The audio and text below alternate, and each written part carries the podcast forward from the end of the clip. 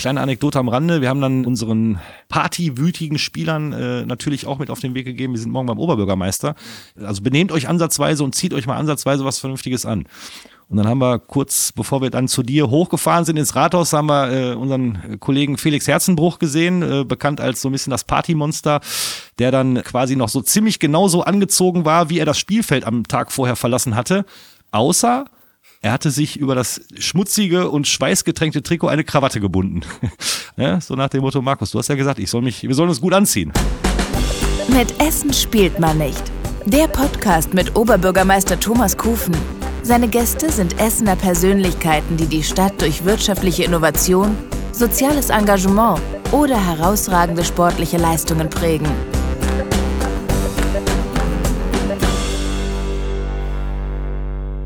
Herzlich willkommen zu einer neuen Folge meines Podcasts. Das ist ein Gespräch mit interessanten Persönlichkeiten aus unserer Stadt. Unsere Stadt ist bunt und vielfältig und ich erlebe jeden Tag Menschen, die mit Herzblut ihrem Beruf, ihrer Leidenschaft, ihrem Hobby nachgehen und manchmal treffe ich Persönlichkeiten, auf die alles drei zutrifft. Diesmal besondere Freude, Markus Ulich. Herzlich willkommen. Ja, Dankeschön. Danke, dass ich dabei sein darf und äh, ja, schön, dass wir mal so ein bisschen plaudern können. Sehr geehrter Herr Ulich, aber eigentlich duzen wir uns. Ich würde sagen, wir wechseln auch jetzt wieder ins Du. Sehr gerne das Du haben wir irgendwie nicht mit Bier gemacht, sondern es hat sich einfach ergeben, wir wechselten immer ganz oft zwischen sie und du. Ja. Und irgendwann weiß ich noch, hast du gesagt, naja, sollen wir jetzt nicht beim Du bleiben? Ja, ich genau. glaube, es war am Tag des Aufstiegs. Äh, richtig, richtig, genau, genau, genau. Da sind ja auch irgendwie alle Emotionen gebrochen und äh, ich glaube, wir beide haben uns ähnlich, ähnlich stark äh, gefreut und äh, ich hatte dann immer in Erinnerung, ich mache das manchmal auch mal so, dass ich manchmal duze und manchmal sieht in Gesprächen und äh, ja, dann haben wir das ja geklärt, äh, das war dass wir uns duzen. Finde ich, finde ich gut, finde ich angenehm. Ruhrgebiet, Fußball, da, da kann man sich duzen. Und es war der 14. Mai. Es ist genau. nicht unser Hochzeitstag, aber sowas ähnlich was schon. Es war der Aufstieg in die dritte Liga. Ja, es war der Aufstieg in die dritte Liga, auf den ganz Essen, gefühlt ganz Essen, äh, Rot-Weiß Essen 14 Jahre lang ja hingefiebert hat. 14 Jahre lang gefühlte Ungerechtigkeit. Wieso muss Rot-Weiß Essen, wieso müssen wir mit, mit, mit, mit diesem wuchtigen Verein in der vierten Liga spielen? Und äh, die Sehnsucht, äh, wieder da rauszukommen, und zwar nach oben rauszukommen, die hat sich am 14. Mai ja erfüllt und äh, das war unfassbar emotional.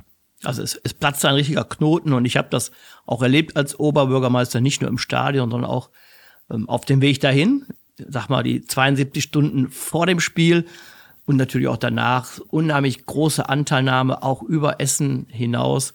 Aber vor allen Dingen Essenerinnen und Essener, die wirklich sportbegeistert sind und natürlich dann Rot und Weiß einfach waren, hohe Solidarität und Identifikation mit dem Club. Ja, abso absolut. Und ähm, das war ja nicht nur einfach eine normale Freude über einen Sieg, sondern wie viele, wie viele Menschen, Männer, ältere Männer, Frauen auch, bitterlichst geweint haben, aber vor Freude, vor Rührung, vor Erleichterung, äh, dass wir das jetzt endlich geschafft haben. Daran sieht man ja auch, wie, wie unglaublich wuchtig dieser Club ist, wie, ähm, wie tief dieser Club bei ganz vielen Menschen im Herzen ist. Und äh, äh, das war eine Freude, die, die viel mehr war als nur eine normale Aufstiegsfreude oder, oder, oder Siegesfreude. Irgendwie so, wir haben es wieder geschafft, wir haben es wieder gerade gerückt, alle zusammen. Da hat ganz Essen mitgeholfen äh, und äh, das war schon, das war eine unglaublich tiefgehende Emotion, die ich so in der Form auch noch nie erlebt habe. Ich habe ja früher jahrelang in Bielefeld gearbeitet, bei Arminia, bin auch zweimal aufgestiegen, sogar in die zweite Liga, aber das war nicht ansatzweise zu vergleichen. Der Anlauf war lang, 14 Jahre, also wirklich eine, eine ganze Dekade. Auch ähm, Fußball in der Schweineliga, habe ich schon mal gelernt. Unter schwierigen Bedingungen, auch häufige personelle Wechsel, Trainerwechsel. Jetzt schauen alle auf das Team, auf den Sportdirektor, auf den Vorstand, Aufsichtsrat und alle haben alles richtig gemacht. Aber ihr steht ja auch auf Schultern von Vorgängerinnen und Vorgängern. Gibt es da irgendjemanden, der dir spontan einfällt, der auf dem Weg dahin zu diesem 14. Mai 2022 auch sehr, sehr wichtig war für den Verein? Boah, ich glaube, wenn ich da jetzt allen gerecht werden würde, äh, dann, dann hätten wir beide heute Abend vor Mitternacht äh, sicherlich nicht Feierabend, wen ich da alles aufzählen müsste. Das ist, äh, das ist echt schwierig. Also ich glaube, wir müssen Christian Neidhardt nennen, ganz klar, der äh, ja in einer schwierigen Personalentscheidung äh, quasi unmittelbar vor dem, äh, vor dem Saisonfinale, äh, wo wir uns trennen mussten, was eine äh, menschlich total harte Entscheidung war, die ist uns auch schwer gefallen, aber was inhaltlich, glaube ich, richtig war, richtig und wichtig war, um nochmal diesen letzten Impuls rauszukriegen kriegen. Christian war, wirkte einfach auch bisschen, bisschen angeschossen, äh, so, so nach der, unmittelbaren Phase davor äh, hat, hat, hat vielleicht auch nicht mehr die Mannschaft so in der letzten Form erreicht, wie es dann nötig gewesen ist. Christian ist der Aufstiegstrainer, trotz allem. So, das mal an eins und äh, Gibt es über Neidhardt hinaus noch jemand, der dir spontan einfällt? Nein, also ich, wie gesagt, äh, es sind ganz, ganz viele Menschen, die nie öffentlich erwähnt werden, die alle mitgeholfen haben, äh, ob das ganz, ganz viele Mitarbeiter sind im Hintergrund, ob das, äh, ob das Sponsoren sind, ob das oh, ganz viele ehrenamtliche Helfer sind im Hintergrund hier und da, die äh, unheimlich viele Aufgaben erfüllen, ohne die Rot-Weiß Essen nicht möglich wäre, aber die keiner sieht. Ähm, also an alle, wirklich an alle Helfer und da können sich ganz, ganz viele Menschen angesprochen fühlen, in der Gegenwart und auch in der Vergangenheit. Das ist der Aufstieg von uns allen, von euch allen und äh, ja, ohne so viele Leute im Hintergrund, äh, die dann wichtige Arbeit leisten, wäre sowas heutzutage gar nicht mehr möglich. Ich hatte im Vorfeld des letzten Spiels der Saison natürlich auch Gespräche mit den Ordnungsbehörden, mit der Polizei und da gab es auch die eine oder andere klare Ansprache und auch Erwartung, wie sowas unter Umständen ablaufen könnte. Das hat sich alles nicht bewahrheitet. Die Fans waren sehr diszipliniert und haben einfach ähm, gefeiert. Ja, ich meine, wir haben ja in etlichen Runden äh, auch zusammengesessen, äh, äh, auch auch mit mit mit mit allen relevanten Behörden. Äh, erstmal muss ich sagen, der Austausch, der Austausch, die Kooperation, die Zusammenarbeit, die Kommunikation hier in Essen, behördenintern, das das hat so gut funktioniert ähm, und äh, da war so viel ja, wie soll ich das sagen, natürlich konstruktive Begleitung auch, äh, auch, auch immer sichtbar. Ähm, natürlich hat man manchmal ein bisschen sperrige Themen und wenn, wenn viele Behörden damit sprechen, dann, dann sind ja auch Vorgaben äh, zu erfüllen, äh, was nicht immer ganz einfach ist. Aber so, wie wir das hier in Essen institutionell in der Zusammenarbeit hinbekommen haben. Das war schon richtig, richtig gut. Also dafür, das Dankeschön kann ich jetzt einfach mal stellvertretend an dich äh, auch weiterreichen äh, für, ich sage es mal, für die Stadt Essen. Das war schon richtig gut. So, Disziplin der Fans ja, wir wissen alle, dass unsere Fans äh, äh, oder Teile unserer Fans nicht immer den besten Ruf haben und da hatten wir sicherlich auch das ein oder andere Problem in der Vergangenheit, auch in der jüngeren Vergangenheit, aber gerade wie zum Ende der Saison äh, sich eigentlich alle Fans, äh, alle Fans darauf konzentriert haben, uns ausschließlich positiv zu unterstützen, lautstark zu unterstützen, diszipliniert zu unterstützen. Ähm, es ist fast nichts passiert rund um dieses letzte Spiel, genau wie du sagst, es gab ja natürlich Szenarien, um die man sich vorher kümmern muss. Aber wenn ich dann überlege, bei unseren äh, Nachbarn äh, aus der Stadt etwas nördlich von uns, die ja nun auch aufgestiegen sind, äh, da ist ja viel, viel, viel mehr passiert oder auch in Bremen. Das war schon, das war schon gut, wie reibungslos das alles geklappt hat und äh, ja, selbst unser Stadion steht noch und fast alles vom Rasen äh, äh ist, ist, ist heile geblieben. Äh, die Frauen hätten spielen können. Die, die Frauen hätten theoretisch spielen können, also zumindest auf dem Rasen. Wir hätten dann natürlich irgendwie, glaube ich, 15.000 leere Bierbecher noch, noch wegmachen und müssen. Und wir hätten zwei Tore gebraucht. Äh, wir hätten zwei Tore gebraucht. Eins davon hätten wir wahrscheinlich in Rüttenscheid gefunden irgendwie äh, in der Nacht. Ähm, ja, aber am Ende, das war, das wir war ein Schaden. Ich, sehr, sehr zufrieden sein. Ja. Das war ein großes Fußballfest. Genau. Der Tiefpunkt der Saison, das Spiel gegen Münster mit dem Böllerwurf. Ja. Ähm, ich war da ja. und ich hatte Gäste aus Münster eingeladen, ja.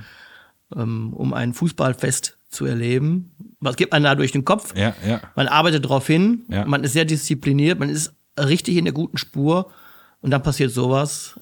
Ein Einzelner wirft einen Feuerwerkskörper auf Menschen, auf Mitspieler und ähm, dann hat man es nicht mehr in der Hand. G genau so ist es. Ich kann mich noch an das Spiel gut erinnern, auch wie wir beide uns vorm Spiel äh, begrüßt haben. Äh, alle, alle, die da waren, äh, voller Vorfreude und auch, auch, auch stolz, wie, wie, wie, wie voll das Stadion war, wie gut die Laune bei allen waren und äh, ja, wie gut auch die Ausgangssituation vor dem Spiel war dann passiert das, was passiert ist und äh, dann, dann müssen wir in dem Moment als Vereinsverantwortliche erstmal nur funktionieren und dafür sorgen, dass die Veranstaltung irgendwie einigermaßen glimpflich äh, ja, beendet wird, beendet werden kann. Ähm, die, die, die Tragweite hatte man in dem Moment gar nicht so sehr auf dem Schirm. Das kam dann erst später, abends und, und in den Tagen danach, als wir natürlich mal wieder bundesweit Thema waren und ja auch relativ schnell klar war, oh, das kann auch tabellarische Folgen haben. Äh, da werden Punkte uns ab äh, oder wird uns das der eine Punkt aberkannt. Äh, das war ein sehr realistisches Szenario, zu dem ist es ja auch hinterher gekommen, dass Münster, dass das Spiel für Münster gewertet wurde. So, es wäre einfach nicht auszudenken gewesen, wenn diese Saison dadurch entschieden worden wäre. Das wäre verheerend gewesen. Ähm, das mag man gar nicht zu Ende denken. Dann hätten wir wieder alle jetzt hier als mit leeren Händen gestanden als Tabellenzweiter wegen der Untat eines Einzelnen, die ich auch nach wie vor nicht ansatzweise verstehen kann. Ähm, also man muss Pyrotechniker nicht mögen, aber ich habe ein gewisses Verständnis, dass Teile der Fankultur oder Teile der Fans meinen, dass das zur Fankultur gehört. Da kann man über alles sprechen, aber ein, das, das war eine, eine völlig sinnfreie, äh, äh, ja, lebensgefährliche Tat eines Einzelnen, ein, ein, ein, ein Feuerwerkskörper in eine Menschenmenge äh, zu schmeißen, damit äh, die Gesundheit und in dem, in dem Fall von Spielern und auch von Fans zu riskieren. Unglaublich und, und in keinster Weise erklärbar. Nicht auszudenken, wenn das die Saison entschieden hätte. Gott sei Dank, Gott sei Dank, Gott sei Dank ist es anders gekommen. Es ist anders gekommen mit Fernduell am 14. Mai und es war ein ähm, Start-Zielsieg, äh, sehr souverän haben die Roten ja. gespielt. Ähm, Preußen Münster lag erst zurück. Die Stimmung war sehr ausgelassen. Und plötzlich war das Spiel zu Ende. Ihr habt vorher die, die Anzeigentafel ausgemacht? Ja, ja, ja, ja. Wir hatten, wir hatten die Anzeigentafel äh, ähm, ein paar Minuten vor Ende ausgemacht, um halt nicht dieses Herunterzählen im Publikum zu haben und dann so dieses äh, äh, so nach dem Motto, äh, wir gucken mal auf die Uhr, wie lange es zu spielen ist und äh, so, dass sich irgendwie Hunderte schon auf die Zäune hängen und dann äh, quasi den Platz stürmen. Also wir wollten das alles so ein bisschen, bisschen beruhigen und ein bisschen, bisschen, ja, entzerren. Also ist, ist euch gelungen. Ich bin Ist- überrascht worden vom Abschluss, vom Absch ja, Abpfiff. ja, und also da habe ich noch eine ganz eine, eine, eine, eine interessante Geschichte zu. Also das Spiel war bei uns zu Ende, wir haben 2-0 gewonnen. So. Und äh, eine Sekunde, nachdem das Spiel bei uns zu Ende war, fingen ja schon Hunderte, Tausende an, den Platz zu stürmen. Okay. Aber wir wussten ja, dass in Münster noch so sechs bis sieben Minuten zu spielen waren. Und ich habe, ich muss ganz ehrlich sagen, also ich konnte in dem Moment nicht feiern, weil ich dann so diese, diese Wahrnehmung hatte, Leute, was ist denn los? In Münster sind noch sechs Minuten zu spielen. Ja, die hätten noch vier Tore schießen müssen. Ähm, aber äh, da habe ich, da war ich überhaupt nicht cool oder auch nicht, äh, auch nicht entspannt, weil, weil ich, ich wollte erst die Bestätigung haben, es ist in Münster zu Ende und jetzt sind wir wirklich aufgestiegen. Ich habe aber keinen Handyempfang mehr gehabt. Also mein, mein dauerndes Aktualisieren des Live-Tickers, das hat auf einmal nicht mehr funktioniert, weil wahrscheinlich Tausende irgendwie gerade das Gleiche gemacht haben. Und von daher war ich da irgendwie 10 Minuten, 15 Minuten so ein bisschen in so einem äh, emotionalen Tunnel. Aber äh, hinterher hatte ich dann auch realisiert, ja, wir sind aufgestiegen und äh, ja, dann, dann war natürlich auch irgendwann die Freude umso größer. Hat denn jemand gratuliert aus Münster? Ja, ähm, wir haben uns, wir haben uns, muss man wirklich sagen, einen Kampf mit allen oder fast allen Mitteln geliefert mit Preußen Münster. Ähm, mit dem Sportgerichtsverfahren äh, dann am Ende. Ähm, trotzdem Auch die Personalie Grote. Das ist ein Foulspiel, wir oder? hatten, wir hatten, wir hatten die Personalie Grote. Naja, Foulspiel, ja, kann man, kann man vielleicht so sehen. Also auf jeden Fall ist, ist da schon Unruhe äh, durch entstanden bei uns, das muss man ganz klar sagen. Also es war, es war echt, echt mit, mit Haken und Ösen ein Kampf von, von, von zwei Vereinen, von zwei Mannschaften eine ganze Saison lang. Am Ende des Tages muss man aber auch sagen, Münster hat sehr, sehr fair gratuliert am Abend noch die handelnden Personen, die Verantwortlichen, mit denen wir uns wirklich nicht immer grün waren während der Saison. Äh, das war ein vernünftiger Austausch, faire Sportsmänner am Ende des Tages. Äh, das war, das war schon in Ordnung. Am nächsten Tag hatte ich eingeladen zum Empfang im Rathaus. Ähm, ihr wart da, die Mannschaft war da. Was ist denn zwischen ähm, Abpfiff und Empfang im Rathaus passiert? Ich glaube, das wollen noch einige wissen. Ja, ähm, es gab natürlich im Stadion eine, eine, eine große Party mit der Ehrung der Mannschaft durch dich und auch durch die, äh, durch die Vertreter des Verbandes, Peter Friemuth und so weiter und so fort. Äh, äh, anschließend natürlich noch im Stadion ungefähr eine Stunde Party mit den Fans. Äh, dann ging es in einem kleineren internen Kreis im Stadion noch weiter. Da war der Zeiger auch schon sicherlich nach 12 Uhr, als dann von dort aus äh, immer mehr Leute auch aufgebrochen, auch aufgebrochen sind in die Stadt zum Weiterfeiern. Äh, ich muss dazu sagen, ich war, ich war vor 12 Uhr im, im Bett, weil ich war, ich war so platt und äh, man hat ja auch lange noch die Verantwortung irgendwie für die Veranstaltung und ich habe mir dann irgendwann gesagt, äh, ja, du musst ja morgen auch einigermaßen vernünftig beisammen sein, wenn du zu Thomas Kufen äh, gehst. Äh, jetzt kannst du nicht noch in die Disco fahren. Kleine Anekdote am Rande, wir haben dann äh, unseren, ja, partywütigen Spielern äh, natürlich auch mit auf den Weg gegeben. Wir sind morgen beim Oberbürgermeister. Zieht euch mal, also benehmt euch ansatzweise und zieht euch mal ansatzweise was Vernünftiges an. Und dann haben wir kurz, bevor wir dann zu dir hochgefahren sind ins Rathaus, haben wir äh, unseren Kollegen Felix Herzenbruch gesehen, äh, bekannt als so ein bisschen das Partymonster, der dann äh, quasi noch so ziemlich genauso angezogen war, wie er das Spielfeld am Tag vorher verlassen hatte. Außer er hatte sich über das Trikot, über das schmutzige und schweißgetränkte Trikot eine Krawatte gebunden. Also er Ich hat ja gesagt, ja, so nach dem Motto, Markus, du hast ja gesagt, ich soll mich, wir sollen uns gut anziehen. Genau. Ähm, dann wurde ich auch gleich angepumpt. Es hieß ja, am nächsten Tag geht's nach Mallorca. Okay. Und ähm, man würde noch sammeln für die Mannschaftskasse, weil man einen Spieler der U19 auch mitnehme. Äh, ja, stimmt, stimmt, ja. Und ähm, ja. die müsste man sozusagen frei halten. Da könnte der Ja. Oberbürgermeister doch was nie Ja. Ähm, Spielerkasse tun. haben haben sie clever gemacht, Daraufhin ne? habe ich Vincent Wagner gefragt, ob das denn stimmen würde. Ja. Und der hat mich natürlich angeguckt, sagt er, ja, seine Mannschaft kann immer Geld gebrauchen, wenn es nach Mallorca geht. Mhm, Ich hoffe, das Geld war gut angelegt. Ich gehe mal davon aus, dass das Geld angelegt war. Erstmal fanden wir das unheimlich gut, dass fast die ganze Mannschaft, inklusive dieser jungen Spieler, auch gefahren sind. Das, das spricht für den Geist der Mannschaft, dass man dann auch wirklich nahezu in kompletter Stärke äh, äh, auf diese dreitägige Tour geht. Das ist nicht selbstverständlich. Ich bin nicht mitgefahren. Äh, ich wollte dann einfach mal die Jungs in Ruhe lassen auch. Äh, ich glaube, da muss, muss der Präsident äh, den Spielern nicht auch noch auf den Keks gehen. Und äh, ehrlicherweise, wir hatten dann auch wirklich äh, ab dem Montag nach dem Aufstiegswochenende so viel zu tun, da ist die Arbeit äh, sofort losgeschlagen und äh, ja, Urlaub kommt irgendwann später. Was ist jetzt anders? Ich fange nochmal an. Was ist anders in, in Bielefeld und Essen? Und was ist anders dritte oder vierte Liga? In Bielefeld, in Bielefeld ist die Bedeutung des, des Vereins in der Stadt nicht so stark, nicht so groß wie hier.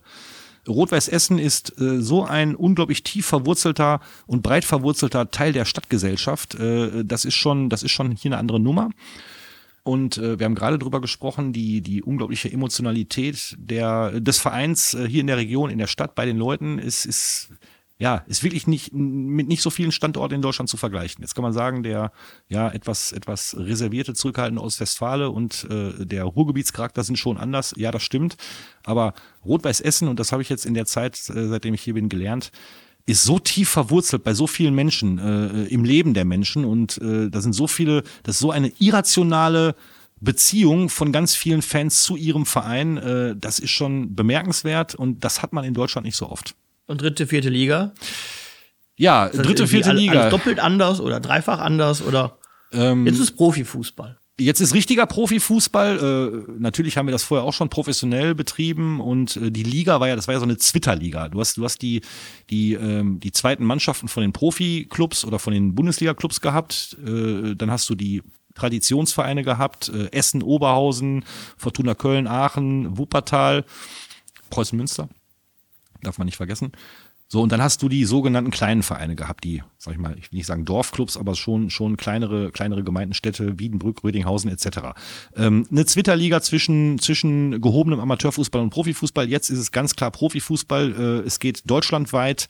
Wir werden wahrscheinlich äh, äh, bei fast jedem Heimspiel Teil der Sportschau, der Samstagssportschau. Äh, wir merken das ja jetzt schon äh, an der bundesweiten Medienresonanz, wie sehr sich ganz Deutschland gefühlt darauf freut, Rot-Weiß Essen äh, begleiten zu dürfen. Die Reisen werden länger, die Reisen werden über zwei Tage gehen zu den Auswärtsspielen. Weil Rot-Weiß Essen auch Fans und Stimmung mitbringt? Ähm, ja, klar. Also, also die, die Mannschaft wird einen Tag vorher anreisen und ähm, ja, ich glaube auch die ein, der ein oder andere Fan wird, äh, wenn es dann, wenn es dann meine, äh, nach Dresden geht, nach Zwickau geht, äh, nach, nach Bayreuth geht, äh, das werden ja viel längere Reisen und äh, ja, wir wissen, wir merken ja auch, wie sehr sich unsere Fans darauf freuen, nicht jedes Jahr immer in dasselbe, in dieselbe Kleinstadt nach Nordrhein-Westfalen müssen- fahren zu müssen, sondern wirklich jetzt mal auch wieder auf die Deutschlandkarte gucken zu können.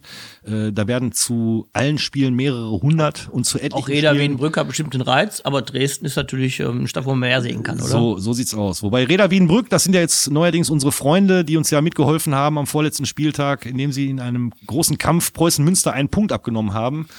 Ähm, von daher sind wir immer wieder oder immer gerne nach Wiedenbrück gefahren, aber ähm, ja, rein sportlich gesehen freuen wir uns jetzt auch mal, dass wir nicht mehr nach Wiedenbrück fahren müssen. Gibt es denn irgendwie ähm, eine Mannschaft, vor der man besonderen Respekt hat in der dritten Liga jetzt? Gibt es da einen, der schon jetzt schon Favorit ist?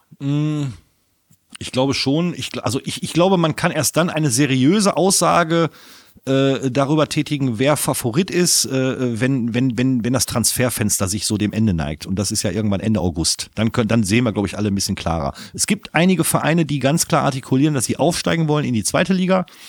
Ingolstadt ist zum Beispiel so ein Name und wenn man, wenn man die ersten Transferaktivitäten von Ingolstadt sieht, da wird einem so ein bisschen schwindelig, was die da alles so machen und welche Spieler die holen können. So, wir als Rot-Weiß Essen, wir haben uns jetzt so lange auf die, auf die dritte Liga gefreut. Wir sollten tunlichst gucken, dass wir dass wir nicht durchdrehen, dass wir, dass wir seriös dieses Abenteuer angehen. Das ist für uns alle ein Abenteuer.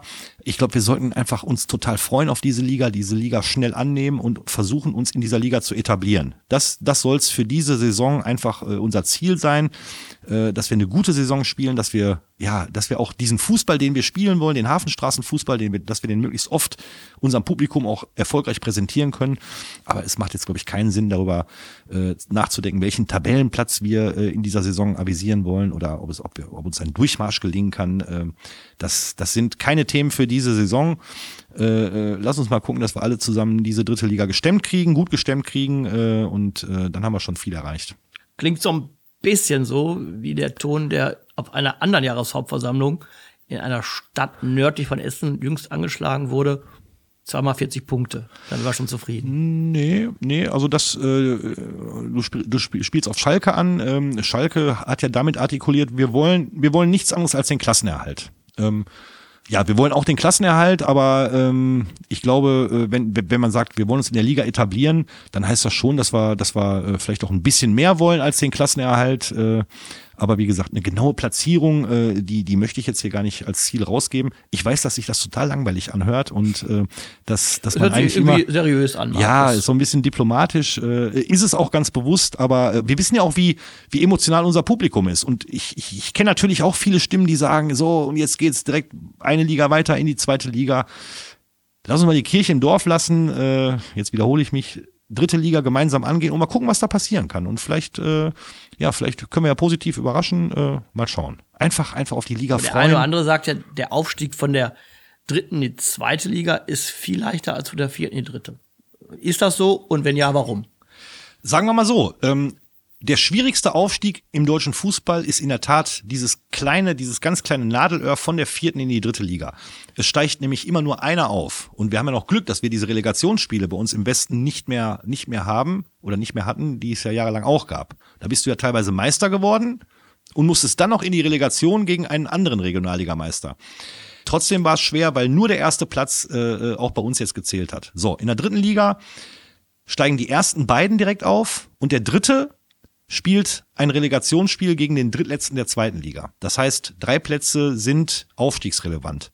Und wenn man, wenn man dann in der dritten Liga vielleicht lange Zeit so um Platz sechs, sieben, acht mitspielen kann und äh, man vielleicht noch mit, äh, mit bloßen Augen äh, die Tabellenspitze sehen kann, ohne dass man ein Fernglas rausholen muss, dann kann das ja auch seinen Reiz haben. Und äh, ja, wenn uns das gelingt, in dem Bereich äh, eine Zeit lang mitzuspielen, dass das dass vielleicht immer noch ein bisschen so mit so ein bisschen Fantasie was gehen kann, ist doch was ganz anderes, als wenn man in der Regionalliga Jahr für Jahr ab Oktober schon immer um die goldene Ananas spielt. Was bei Rot-Weiß Essen ja jahrelang der Fall war. In dieser Saison spielte auch Corona bei der Mannschaft eine Rolle. Darauf will ich nicht hinaus. Mhm. Aber das Thema Corona insgesamt hat euch schon in den vergangenen zwei Jahren schwer zu schaffen gemacht, insbesondere in der vierten Liga. Da sind wir aber in NRW besser weggekommen als andere vierten Liga in Deutschland. Trotzdem Spiele ohne Zuschauerinnen und Zuschauer überhaupt nicht zu wissen, ob man spielen kann. Ähm, ich glaube, da macht ihr auch einen guten Haken dran. Ich glaube, da seid ihr auch froh, dass ihr es hinter euch lassen konntet und hoffen, dass wir auch solche Zeiten nicht wiederkriegen, oder? Ja, genau so ist es. Wir sind, äh, wir haben jetzt, wir haben jetzt im Prinzip die dritte Saison, die dritte Corona beeinflusste Saison hinter uns gebracht. Wir haben wie alle Vereine natürlich enorm viel Einnahmen eingebüßt, obwohl eigentlich fast alle Kosten weitergelaufen sind. Jetzt hatten wir in dreierlei Hinsicht Glück, vielleicht auch das Glück des Tüchtigen. Zum einen die unfassbare Solidarität und Loyalität unserer Sponsoren unserer Fans, die äh, obwohl sie einige Spiele nicht sehen konnten oder wir einige Leistungen nicht erbringen konnten, quasi kaum einer irgendwie Geld zurückhaben wollte für nicht erbrachte Leistungen. Das war das eine. Das andere war sicherlich in Nordrhein-Westfalen eine bemerkenswerte politische Lösung, äh, äh dass wir es geschafft haben, einen äh, Corona-Kompensationsfonds hier in, in Nordrhein-Westfalen aufzulegen, wo wo wir also äh, zweimal im Prinzip äh, äh, ja schon auch deutliche Schadensausfälle, Umsatzaus oder Umsatzeinbußen äh, geltend machen konnten. Das gab es auch nicht in jedem Bundesland. Äh, naja, und das Dritte, was uns geholfen hat in diesen oder durch diese schwierigen Zeiten, waren sicherlich unsere außerordentlichen Erfolge im DFB-Pokal in der vorletzten Saison, in der Saison 2021, als wir als Rot-Weiß Essen es geschafft haben, ins Viertelfinale des DFB äh, vorzudringen und äh, ja, äh, mit Arminia Bielefeld, mit Fortuna Düsseldorf und mit Bayer Leverkusen äh, zwei Bundesligisten, einen Zweitbundesligisten zu schlagen, äh, was uns natürlich wirtschaftlich ganz weit nach vorne gebracht hat, aber trotzdem auch äh, ja, und da haben wir uns ja auch mal drüber unterhalten, es ist einfach nach wie vor nicht vermittelbar und auch nicht vorstellbar, Rot-Weiß Essen, das Stadion an der Hafenstraße ohne Zuschauer. Und bei diesen besonderen Erfolgen äh, jeweils keine Zuschauer dabei gehabt zu haben, das, das, das, das kann man immer noch nicht so richtig greifen. Äh, äh, nicht auszudenken, was, was unter normalen Umständen da los gewesen wäre, äh, von der ausverkauften Hafenstraße Bayer Leverkusen zu schlagen. Äh, naja, ich finde, wir haben insgesamt das Beste daraus gemacht. Wir sind mit dem blauen Auge da durchgekommen ähm, äh, und äh, ja, kann nochmal wieder sagen, auch, auch wie wir da innerstädtisch zusammengearbeitet haben. Das war ja auch für alle Behörden Neuland, äh, äh, wie, wie gut da die Drähte funktioniert haben. Das muss man schon sagen. Das war ein, in vielerlei Hinsicht echt ein gutes Krisenmanagement und ein gegenseitiges Helfen und Durchlotsen durch diese Pandemie, die wir hoffentlich in der Form nie wieder erleben müssen mit diesen Auswirkungen. Ähm, ja, äh, ich hoffe, wie du sagst, dass wir da mehr oder weniger einen Haken hintermachen können. Das Stadion heißt jetzt Stadion an der Hafenstraße. Auch das ist gelungen. Gemeinsam haben wir das hinbekommen, aber vor allen Dingen das großartige Engagement der Fans und von Sponsoren. Wir sind noch nicht fertig mit dem Stadion. Ganz oft habe ich gehört, Herr Oberbürgermeister, machen Sie die Ecken zu. Ich muss schon immer in Deckung gehen. Aber wir haben ja Pläne und ähm, die werden wir jetzt angehen. Genau. Ähm, wir haben, wir haben, glaube ich, alle und äh, da muss ich auch, auch an der Stelle sagen, das ist, ist nicht selbstverständlich, dass sich äh, auch der Oberbürgermeister einer Stadt so viele Gedanken, konstruktive Gedanken, äh, äh, ja über über über äh, eine strategische Weiterentwicklung des des, des größten Stadions in der Stadt macht. Äh, finde ich finde ich an der Stelle sehr sehr gut. Wir reden über ein städtisches Stadion und äh, wir haben alle, glaube ich, die gleiche Fantasie. Jeder, der das Stadion kennt, weiß, dass es ein gutes Stadion ist aber dass da eigentlich, äh, damit es ein sehr gutes Stadion ist, noch was fehlt, nämlich in der Tat die äh, der Lückenschluss sozusagen, der der Ausbau der Ecken. Äh, das sind so vier Kuchenstücke, äh, die da fehlen, äh, um es wirklich perfekt zu machen und äh, ja, ich glaube, äh, Thomas, wir, können wir können sagen, äh, dass dass es ganz viele Leute gibt. Dazu gehörst du, dazu gehören auch Leute in der in der Verwaltung, dazu gehört natürlich auch Rot-Weiß Essen, die sich gerade Gedanken machen, wie wir mit dem Thema umgehen können, ob man da eine Strategie, einen Zeitplan entwickelt, äh, äh, in welchen Schritten man dieses Stadion dann sozusagen formvollenden kann. Weil ich glaube, am Ende des Tages sehen wir das alle gleich. Dieses Stadion ist, ist schon was Besonderes hier in Essen. Äh, äh da spielt Rot-Weiß Essen, da spielt die äh, Frauen-Bundesligamannschaft, die haben übrigens Gott sei Dank den Klassenerhalt geschafft. Auch da nochmal Gratulation zu. Und äh, wir haben so viele andere Veranstaltungen, äh, Länderspiele, äh, wir haben Konzerte dort und äh, dieses Stadion kann noch viel mehr. Und ich glaube, das kann man verraten, dass wir uns jetzt noch intensiver mit Ausbaupotenzialen äh, des Stadions befassen, alle gemeinsam und dann mal schauen, was da, was da am Ende des Tages möglich ist. Jetzt bin ich der Diplomat. Ich würde sagen, wir sind in konstruktiven Gesprächen. Wir sind in konstruktiven Gesprächen, genau. Und Aber ihr ja. engagiert euch ja nicht nur an der Hafenstraße, sondern auch an der Säumannstraße. Mhm. Und das fand ich ähm, auch überzeugend, dass insbesondere der Jugendbereich auch schon sehr früh mit Fußballschule, aber eben auch mit wirklich Talentsichtung und Ausbildung Rot-Weiß Essen sich nach wie vor da auch einen richtigen, richtig guten Namen macht. Genau, genau, genau. Wir haben seit 2019 nochmal mehr Wert darauf gelegt, dass wir uns nicht nur auf unsere erste Mannschaft konzentrieren, sondern eben auch äh, auf, unser, auf unsere Jugend, auf unser Nachwuchsleistungszentrum.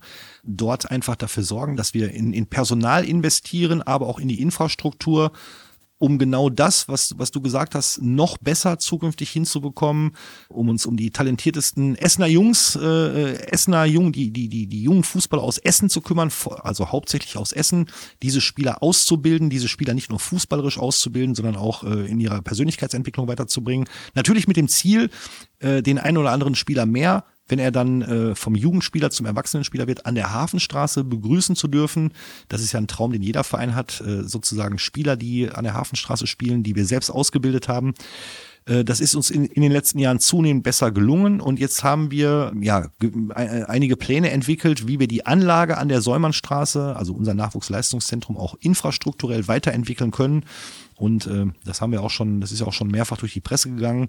Ich glaube auch da im Zusammenspiel äh, ähm, mit, mit der Stadt Essen, äh, mit dort äh, bewilligten finanziellen Mitteln, äh, sowohl aus, aus äh, städtischerseits als auch äh, eigene Mittel, die wir mitbringen, äh, die Rot-Weiß Essen mitbringt, dank der Förderung äh, eines, eines Gönners, eines großzügigen Gönners im Hintergrund.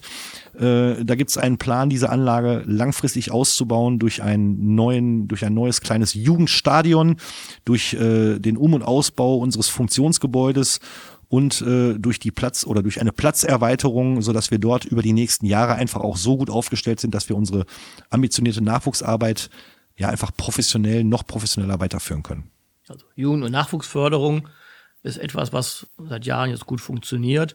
Die soziale Seite, ob Essener Chancen oder Fanprojekt, sind ebenfalls etwas, was mich immer wieder wirklich ähm, beeindruckt, was dort geleistet wird. Zusammenhalt auch ähm, unter den Fans, aber auch mit der Stadtgesellschaft.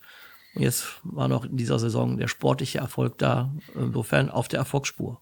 Ja, ähm, kann man, kann man glaube ich so sagen. Ähm, wir haben unglaublich viel Arbeit investiert und ähm, ich habe das an anderer Stelle mal so formuliert. Wir haben gerade alle vier Herdplatten am Kochen. Äh, die sind alle gleichzeitig an. Es laufen so viele Projekte äh, äh, rechts und links. Ähm, und ähm, vieles läuft gerade gut und läuft in die richtige Richtung. Und äh, natürlich steht über allem der Aufstieg der, erste Mannschaft, der ersten Mannschaft, äh, was natürlich auch nochmal Rückenwind für alle anderen Projekte bedeuten wird.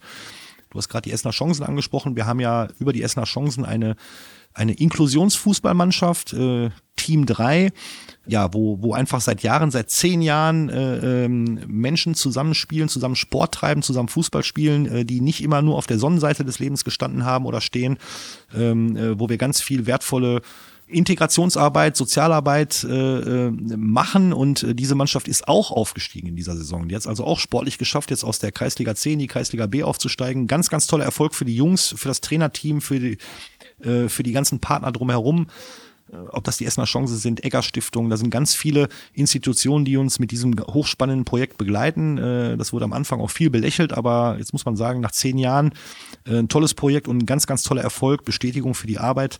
Äh, das sind so die vielen kleinen Projekte rechts und links, äh, die zu Rot-Weiß Essen gehören und die auch ganz klar zum Ausdruck bringen, äh, ja, Rot-Weiß Essen ist, ist, ist mehr als nur Fußball erste Mannschaft Hafenstraße und so wollen wir auch weitermachen. Ich bleib bei dem Bild mit den vier Herdplatten, wo überall Töpfe draufstehen und überall droht es gelegentlich auch mal überzukochen und Markus Uhlich schwingt den Löffel und schmeckt ab und ist im Einsatz und hat alles im Blick es gibt ja irgendwann sicherlich auch mal Phasen, wo Markus Ulich mit Fußball gar nichts zu tun haben will oder mit Rot-Weiß Essen nichts zu tun haben will. Wo holst du die Energie her? Ja, ich versuche, ich versuche ja, äh, also klar, das ist alles andere als ein 9-to-5-Job und äh, wenn dann, wenn dann mal Ruhephasen sind oder wenn man dann noch, noch mal Freizeit hat, äh, ich versuche so viel wie möglich Sport zu treiben. Äh, das gelingt mal mehr, mal weniger ich und Teil Teil dieses Freizeitsportprogramms ist ist dann doch auch wieder Fußball und auch wieder Rot-Weiß Essen, weil ich äh, es zumindest weitestgehend schaffe, einmal die Woche Fußball zu spielen in unserer Traditionsmannschaft. Äh, die lassen mich da mitspielen, mittrainieren. Bist du eher so einer, der fault oder der gefault wird? Sagen wir mal so, ich bin gelernter Abwehrspieler, äh, von daher eigentlich eher so derjenige, der auch mal faul spielen könnte, aber ich äh, würde mich das natürlich niemals trauen. Äh, auch nicht zugeben. So die alten RWE-Größen, die da noch rumlaufen, äh, zu faulen, um Gottes Willen, das wäre ja Majestätsbeleidigung. Äh, nein, nein. Nein, ich darf da so ein bisschen mitlaufen und äh, kriege auch ab und zu mal einen Ball äh, gerade ausgespielt. Äh, äh, also von daher, das, das macht riesig Spaß und dann auch mit diesen ganzen alten RWE-Recken äh, natürlich dann nach dem Spiel auch nochmal ein Bierchen zu trinken und äh, äh, die Geschichten von früher zu hören. Äh, äh überragend und äh, ja, wenn man dann zwei Stunden Sport getrieben hat, dann, dann ist auch der stressige Tag eigentlich vergessen und dann, dann, dann erdet mich das schnell, ziemlich schnell wieder, ja. Also ich kann mir jetzt Markus Ulich nicht vorstellen, so im Ohrensessel mit einem dicken Buch. Ähm, nee, eher weniger, eher weniger. Ähm, aber ja, ich bin auch noch nicht so alt. Äh, irgendwann, irgendwann, wenn dann, äh, wenn dann, wenn dann der Fußball nicht mehr so tagesbestimmt ist, äh, dann gibt's auch vielleicht mal Markus Ulich im Ohrensessel mit einem dicken Buch. okay, herzlichen Dank. Wir sind in der Zielgeraden. Wir sind kurz vorm Abpfiff jetzt, was unser Podcast angeht. Vielleicht schon ein bisschen in der Nachspielzeit. Wie geht es weiter mit Rot-Weiß Essen? Wo stehen wir in fünf Jahren? Ja, die Vision, die Vision Rot-Weiß Essen. Also wo, in einem Jahr möchte ich, dass wir eine, eine, eine ruhige, vernünftige äh, Drittligasaison gespielt haben in fünf Jahren könnte ich mir schon vorstellen, also das, das kann man vielleicht so ein bisschen als Vision bezeichnen. Äh, also irgendwann möchte ich, dass Rot-Weiß Essen zu den Top 25 in Deutschland gehört. Äh, wir sind neuntgrößte Stadt und ich glaube, dann ist es nicht zu vermessen, äh, mit der Größe des Vereins, mit der Wucht des Umfeldes, mit dem Potenzial des Umfeldes und mit der Tradition zu sagen, man will dauerhaft zu den Top 25 in Deutschland gehören. Das ist schon die Vision und das ist auch ein, ein mittellangfristiges Ziel in einem Stadion an der Hafenstraße mit ausgebauten Ecken. Ich habe mir schon sagen lassen, die Kapazität an der Hafenstraße reicht nicht für erste Bundesliga. Das war ein Neubau. Ah, das ist, äh, das ist, boah, das ist, das ist ein schwieriges Thema. Ähm, es gibt äh, spannendes Thema, auch eine gute Frage, eine gute Überlegung. Ähm, äh, wenn man wirklich jetzt mal frei denken kann und wenn man sich wirklich dann mal mit solchen, äh, mit solchen, ja, Visionen beschäftigt. Äh, naja, es gibt, es gibt, äh, also ich glaube schon, dass man es hinbekommt, dieses Stadion, das Stadion an der Hafenstraße so auszubauen, dass, dass, dass wir irgendwo auf, auf 30.000 Zuschauer kommen. Ähm, ich könnte mir vorstellen, wenn Rot-Weiß Essen irgendwann mal in der ersten Liga spielt, dass man dann ein noch höheres Zuschauerpotenzial hat. Aber äh, wenn ich da mal so ein bisschen in den Osten gucke, nach Bochum, äh, zu unseren, ja, zu unseren Nachbarn vom VfL, die es ja auch seit Jahren richtig gut machen, äh, das Stadion in Bochum fasst auch nicht so viel mehr Zuschauer als 30.000. Also das, das, das würden wir schon hinkriegen. Und äh, wir wissen ja auch, dass unser Stadion sehr intelligent gebaut wurde und sehr intelligent konzipiert wurde, dass es an der einen oder anderen Stelle ja auch äh, sozusagen den Ausbau baulich jetzt schon vorgesehen hat, beziehungsweise dass da ein Ausbau vor ja, möglich, möglich ist, äh, dass man dafür die Voraussetzungen geschaffen hat, baulicherseits. Und ähm, ja, ich glaube, ich glaube, ähm, die Vision habe ich wiederum nicht, äh, mir vorzustellen, dass die Heimspielstätte von Rot-Weiß Essen einen anderen Ort als die Hafenstraße hat. Vielen Dank, Markus Ulich, für das spannende Gespräch, für die Einblicke. Ich freue mich mit vielen Fans und Essenerinnen und Essener auf die neue Saison, wenn es losgeht in der dritten Liga. Herzlichen Dank auch nochmal für dein Schreiben, was ich jüngst bekommen habe, zu meinem 25-jährigen Jubiläum als Mitglied von Rot-Weiß Essen. Da habe ich erstmal gemerkt, wie alt ich bin. Als Oberbürgermeister bin ich natürlich neutral. Insofern verfolge ich das mit großer Sympathie, aber habe natürlich auch ein Herz für alle anderen Fußballvereine und alle Sporttreibenden hier in dieser Stadt. Aber ich weiß um die Bedeutung des Vereins auch für unsere Stadt als Aushängeschild. Herzlichen Dank, auch ganz persönlich für Ihren Einsatz. Ja, lieber Thomas, vielen Dank. Vielen Dank für das äh, ja, tolle Gespräch hier. Äh, cooles Format und äh, an der Stelle wirklich auch nochmal vielen Dank für die äh, gesamtkonstruktive Zusammenarbeit und äh, wir haben es ja gerade schon angesprochen. Äh, wir haben noch so ein paar Ideen im Köcher, äh, wie wir gemeinsam äh, äh, das ein oder andere rund um Rot-Weiß Essen hier gemeinsam weiterentwickeln können. Und äh, ich freue mich total auf das, was jetzt kommt, äh, sowohl sportlich als auch äh, ja darauf einfach diese Themen gemeinsam anzugehen. Und äh, auch wenn dich das manchmal nervt, ich glaube, ich darf das, ich darf dich da nerven. Lass uns, lass uns die Ecken ausbauen. Was soll ich jetzt sagen? Nur der RWE? Ja, ist ein gutes, gutes Schlusswort. Nur der RWE, genau. Das war Mit Essen spielt man nicht das Podcastgespräch mit Oberbürgermeister Thomas Kufen. Vielen Dank fürs Zuhören und bis zum nächsten Mal.